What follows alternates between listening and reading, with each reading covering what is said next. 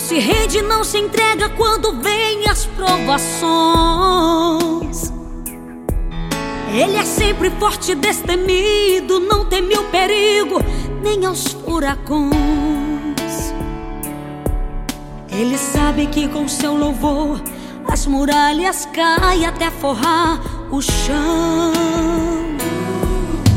Um adorador pode até ser caluniado,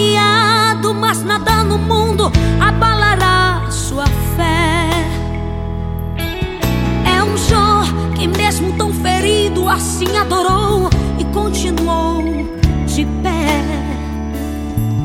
Sem se preocupar com sua perca, Jó só adorou ao Deus de Israel.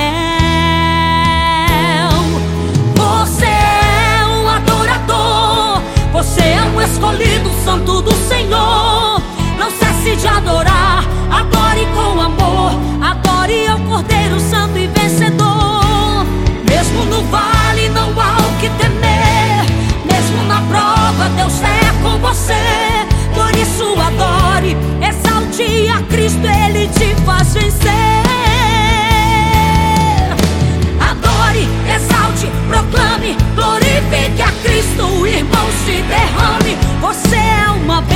Então profetiza muitas vitórias hoje